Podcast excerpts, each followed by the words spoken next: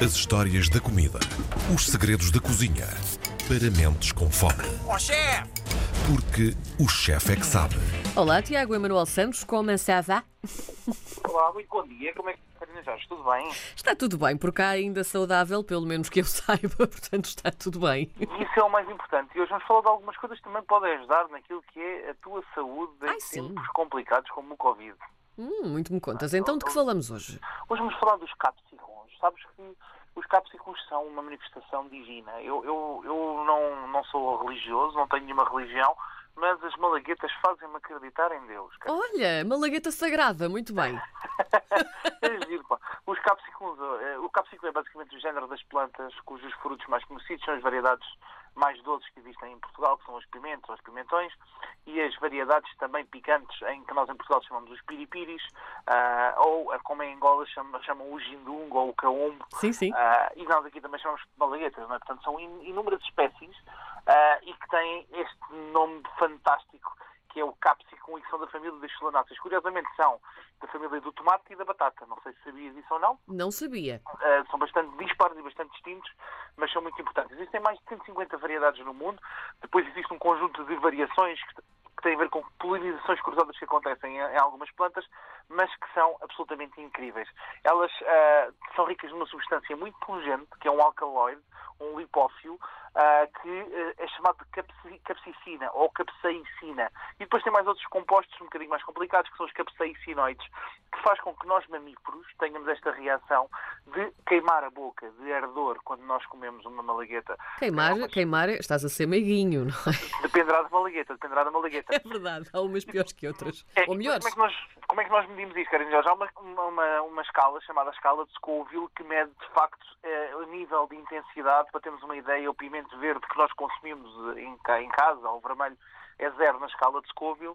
Um piripiri eh, comum que nós encontramos em Portugal, que é o Bardai de Chile, tem cerca de 300 mil na escala de Scoville. E a malagueta mais picante tem 2,4 milhões na escala de Scoville. Portanto, podem perceber que existe aqui uma panóplia gigantesca ah, de, de- de malaguetas que podem ter diferentes composições. Cada um destes tem um composto um efeito diferente na boca, ok? É giríssimo, percebemos como é, que elas, como é que elas funcionam e as sensações produzidas pelas diferentes variedades também são completamente distintas. Tu consegues ter, ah, por exemplo, o arri limão, a malagueta limão, que é muito utilizada, por exemplo, para, para os ceviches, que tem esta característica muito citri- citrina, muito limonada, como consegues ter, por exemplo, ah, uma, uma pimenta pasilha mexicana que tem notas achocolatadas e de cacau. Isto é giríssimo e é interessantíssimo porque mesmo nas malaguetas elas não devem e não podem ser utilizadas só pelo propósito de picar. Se for só para picar não vale a pena. Claro. Usamos resinas. Temos que ter também aqui o composto ah, ah, gustativo e olfativo que é muito interessante. Que vai fazer a diferença no final. Completamente, completamente. E um bom exemplo é o que eu faço no meu piripiri, porque utilizo quatro malaguetas diferentes para conseguirmos ter aqui algum equilíbrio entre aquilo que é a textura, o ser mais terroso, menos terroso, mais fresco, mais ácido. Elas surgem há 7 mil anos atrás, ah, começam a ser plantadas na América Central. É giro que, que quem as traz para, para a Europa é Cristóvão Colombo, traz a espécie comum do capsicum e é em Espanha, tratando-se uma espécie melhor pimenta, dizia ele. Ah, porquê? Porque de facto fazia menos dor de estômago quando era consumida. O Pedro Martins, o historiador dos descobrimentos, também faz referência à planta que era consumida pelos nativos, ah, também sendo mais picante que a pimenta do Cáucaso, que é aquela que nós estamos habituados, que é uma Sim, sim. vaga. Os portugueses são os responsáveis por ah, a presença da malagueta ah, do capsicum ano ah, na, em, África e é giríssimo percebermos como é que em África existem até à volta das casas plantações completas de pimentas e, e- e de piripiri. Sabes porquê, Karina Jorge? Porquê? Porque assim os macacos não entram em casa para roubar coisas. Adoro uma barreira picante. É giríssimo, é giríssimo. E isto porquê? Porque nós mamíferos temos esta característica em que a planta, e voltamos à, à questão inicial que Sim. a capsaicina faz-me acreditar que Deus existe, é que a planta conseguiu perceber que nós mamíferos somos maus polinizadores. Nós ao comermos os frutos, mastigamos as sementes, partimos as sementes, e também somos relativamente sedentários, não percorremos longas distâncias. Portanto, não somos bons polinizadores. Nós comemos aqui e fazemos cocó ali. Isso não serve. E então o que é que a planta desenvolveu? Desenvolveu esta capacidade de desenvolver a capsaicina, que dá esta sensação de ardor terrível na nossa boca Sim. e que faz com que ela seja quase nociva na nossa percepção gustativa, sem nos fazer nenhum mal à saúde. Aliás, já vou, já vou, vou dizer, falar sobre isso, do quão incríveis são as malaguetas para a nossa saúde. Mas para as aves, que são excelentes polinizadores, é exatamente o contrário. Quando tu tens um pássaro, os pássaros adoram, têm uma sensação anestesiante e calmante e são uh, excepcionais polinizadores. E a planta percebeu isso.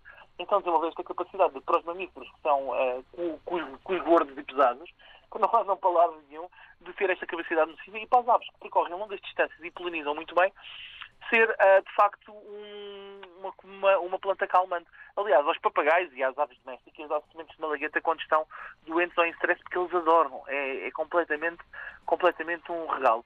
Pá, e eu não consigo acreditar. Consigo acreditar que uma planta que tenha que, que a folha é atacada desenvolva espinhos. Eu tenho dificuldade de perceber como é que uma planta percebe onde é que alguém faz cocó depois de comer o fruto. Uh, e este é o meu dilema, é o meu dilema divino que se prende com, é com, com as aves e dos mamíferos uh, e dos pimentos e das malaguetas. Pá, e, os pimentos e as malaguetas são excepcionais para a nossa saúde, ao contrário daquilo que se acredita, ok? O pimento foi um material a partir de que, por exemplo, o Albert Sant Georgil, um fisiologista húngaro, isolou pela primeira vez a vitamina C e lhe deu o Prémio Nobel da Medicina. Ganhou o Prémio Nobel com isto mesmo em 1937.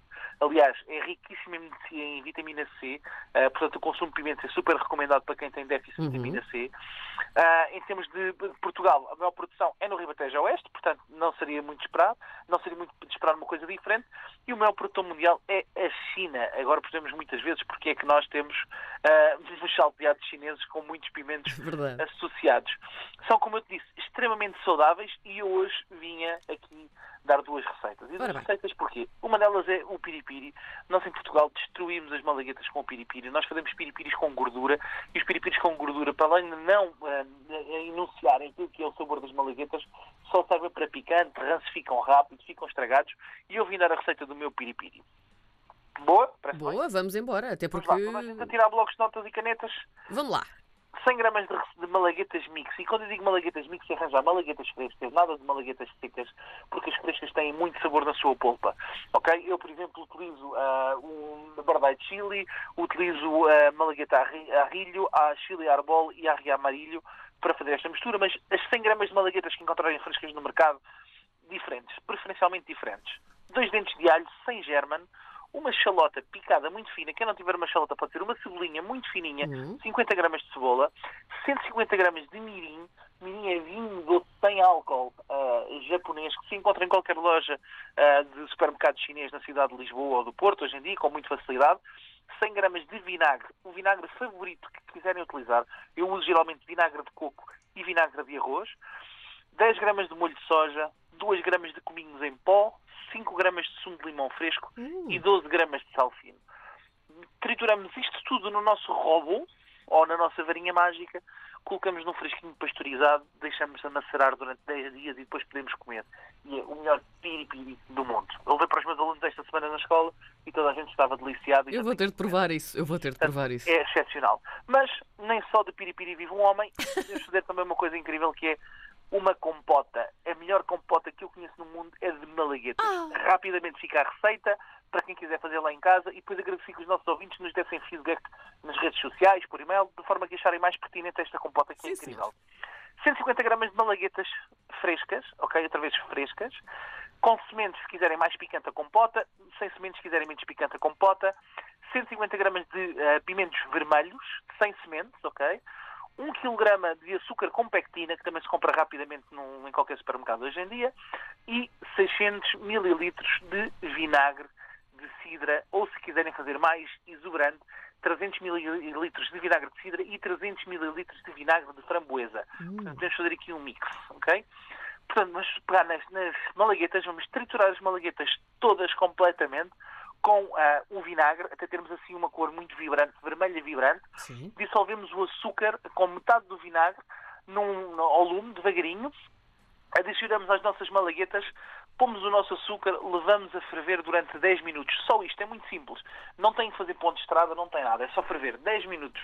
Ao fim de 10 minutos, uh, tiramos do lume, deixamos arrefecer e a geleia está pronta. Ao fim de 40 a 50 minutos podem comer e garanto em cima de um queijinho da beira interior, Ui. salgado, ou um queijo de manteigado, de azeitão. É das coisas mais divinais que existe à face da terra. Comprei ou já. um bom bife de porco. Olha, boa ideia, gosto disso também. Caranjos, e ficámos com as nossas malaguetas. Agora fica à espera que as pessoas nos mandem fotografias desta compota, que é muito bonita. Olha, sei de duas pessoas que certamente vão seguir as tuas duas receitas. O meu pai fará o piripiri e a minha mãe fará certamente a compota. Maravilha, maravilha. Depois vamos provar, vamos provar então. Fica combinado. Muito obrigada, Tiago. Um semana, beijinho, Karina. Um beijinho, e até beijinho. para a semana.